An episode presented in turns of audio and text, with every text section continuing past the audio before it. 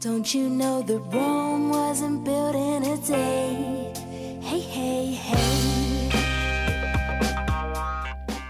Bem-vindos, amigos, ao Whisky Justificado. Voltamos hoje com mais um capítulo bem legal sobre whiskies que tem uma boa e potente característica maltada. Trouxemos então o Cardu, um single malt da Diageo na região de Speyside com 12 anos de envelhecimento. A parte mais interessante de degustar estes rótulos como Cardu, Kraganmore, Royal Lochnagar é que você fica calibrando o seu nariz para os aromas do malte. A gente sabe que o barril seria assim o responsável por cerca de dois terços dos aromas do whisky, e é por isso que muitas pessoas acham sem graça ou quase neutros alguns rótulos da Diageo, mas eu justifico a vocês que vale muito a pena sim. Nestes rótulos que eu falei, vemos os toques maltados ou maltosos, que podem trazer em especial aromas de grãos de aveia, trigos, biscoitos, bolos de farinhas, farinhas lácteas, entre outros aromas de cereais, desde a casca de arroz a granolas e cereais matinais. A gente acaba acostumando muito com degustação somente de sherry ou de ex-bourbon de pouca passagem. Por isso, alguns rótulos que querem ressaltar um pouco mais os aromas nobres do malte utilizam barris um pouco mais exauridos ou neutros second ou third fill. E isso também é legal, a gente tem que provar. Principalmente alguns rótulos também que têm uma diluição um pouco maior, a 40%, para quebrar a picância do barril ou a influência muito potente, deixando ali na vitrine ou mais equilibrado os aromas do destilado, de um malte nobre. Eu me lembro que em uma degustação às cegas este aroma de malte nobre me salvou. Eu estava degustando um whisky que tinha muita influência de madeira, principalmente madeira nobre, e foi lá embaixo desses aromas que eu encontrei um malte evoluído, lembrando os cereais matinais, e eu matei que se tratava de um Glenlivet 18 anos.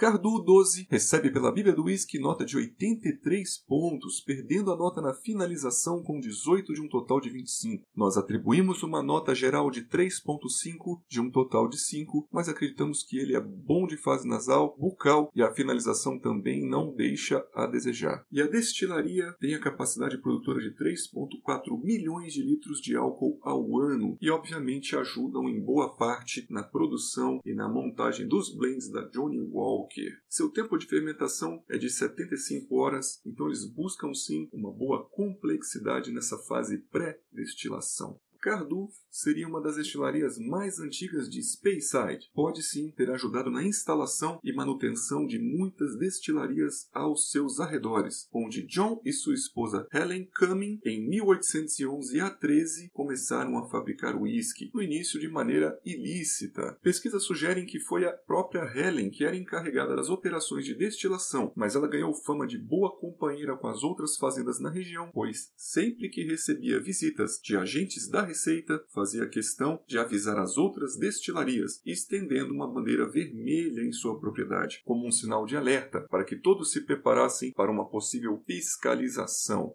Interessante o fato também que em 1884, numa reforma organizada por Elizabeth Cumming, seria a nora de Helen, os alambiques antigos foram vendidos para William Grant, que planejava construir a sua destilaria familiar em Dufftown, chamada Glenfiddich. Nessa época, Cardu já estava todo vapor e operava com maquinários novos, inclusive disponibilizando whiskies que se enquadrariam na legislação moderna de single malts em Londres já no ano de 1888. Então na caixa você percebe um H ao mesmo tempo dentro do H é uma letra E, que fazem alusão ao whisky mais feminino da história dos whiskies, que seria o H de Helen e o E de Elizabeth Cumming. Em 1893, a destilaria foi vendida para um cliente assíduo e comprador de grandes volumes da bebida para fabricar seus blendeds, o próprio John Walker, com um acordo onde a família Cumming ainda manteria a administração da destilaria, tendo inclusive direito a um assento dentro do conselho administrativo da Walker Sons. Logo após isso, a destilaria foi ampliada de dois alambiques para quatro e depois para seis alambiques em 1960. A segunda participação no curso e na história do whisky foi bem interessante, pois mudou inclusive a nomenclatura, a denominação dos whiskies. O que aconteceu na verdade foi que em 2003 a Cardu reduziu momentaneamente para metade a sua capacidade produtiva. Então, além de ser peça fundamental na montagem dos blends da Johnny Walker, ainda tinha que alimentar um mercado crescente da Europa. A solução que eles acharam foi blendar o seu single malt com o de outras destilarias, mantendo seu caráter sensorial geral. Mas eles acabaram vendendo no mesmo design de garrafa e rótulo os single malts e pure malt. Isso ocorreu de 2003 a 2006, quando felizmente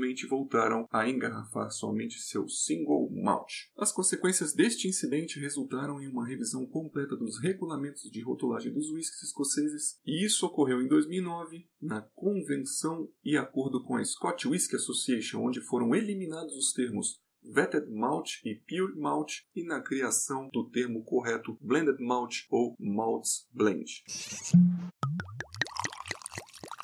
Partimos então para a fase de degustação e descrição sensorial, justificando a fase nasal do Cardu. Observamos muita influência do carvalho americano, com caramelos bem doces e boa picância. Notas de frutas tropicais como abacaxi e outras frutas cristalizadas se associam a um malte bem interessante, que traz para gente um toque de capim seco e feno, lembrando cascas de cereais aveias e flocos como de um neston e algumas castanhas e amêndoas. Cascas de arroz tostadas dão um toque um pouco esfumaçado e turfado, assimilando também a um mate torrado. A turfa parece para nós como grãos torrados ou um mato queimado, sem aquela influência salgada que estamos acostumados a ver nos whiskies de Ayla. O destilado continua mostrando sua presença com mel, algo de óleo vegetal ou óleo de sementes e grãos e também um arroz cozido.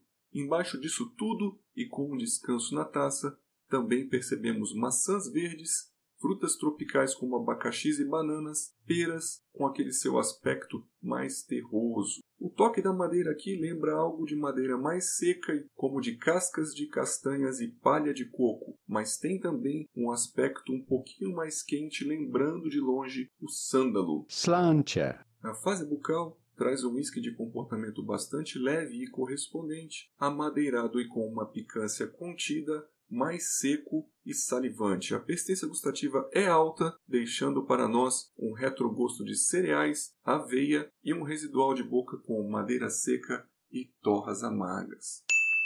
Então nós concluímos que esse residual de boca geralmente é o responsável pela memória, aquilo que fica do whisky para nós. Ele acaba fazendo associação ao seu aspecto geral. Cardu faz uma transição para nós do estilo Spey com o de Highlands pela presença de um malte nobre com uma boa influência de barris e também em relação ao toque esfumaçado que muitos whiskies da Diageo têm, eu achei um pouco mais perceptível aqui do que nos irmãos Cragganmore e Darwin. A gente degustou ele numas tacinhas um pouquinho mais altas, como a ISO, e colocando pouco a pouco, e ele acabou se mostrando bastante doce e aveludado, principalmente próximos aqui ao serviço. E a gente percebia aquele óleo de sementes. Diluindo um pouquinho com água também, ele acabou se mostrando mais frutado e trazendo aquele aspecto de cascas de arroz e aveias. Agradecemos a todos pela audiência e pela paciência. Breve estaremos de volta com outros reviews e também vamos degustar o Oban, um dos melhores whiskies da Diageo. Para eventuais dúvidas ou sugestões, estamos no Instagram e temos também a página oficial do podcast para você não perder as palavras ao ar. Um abraço a todos e até a próxima.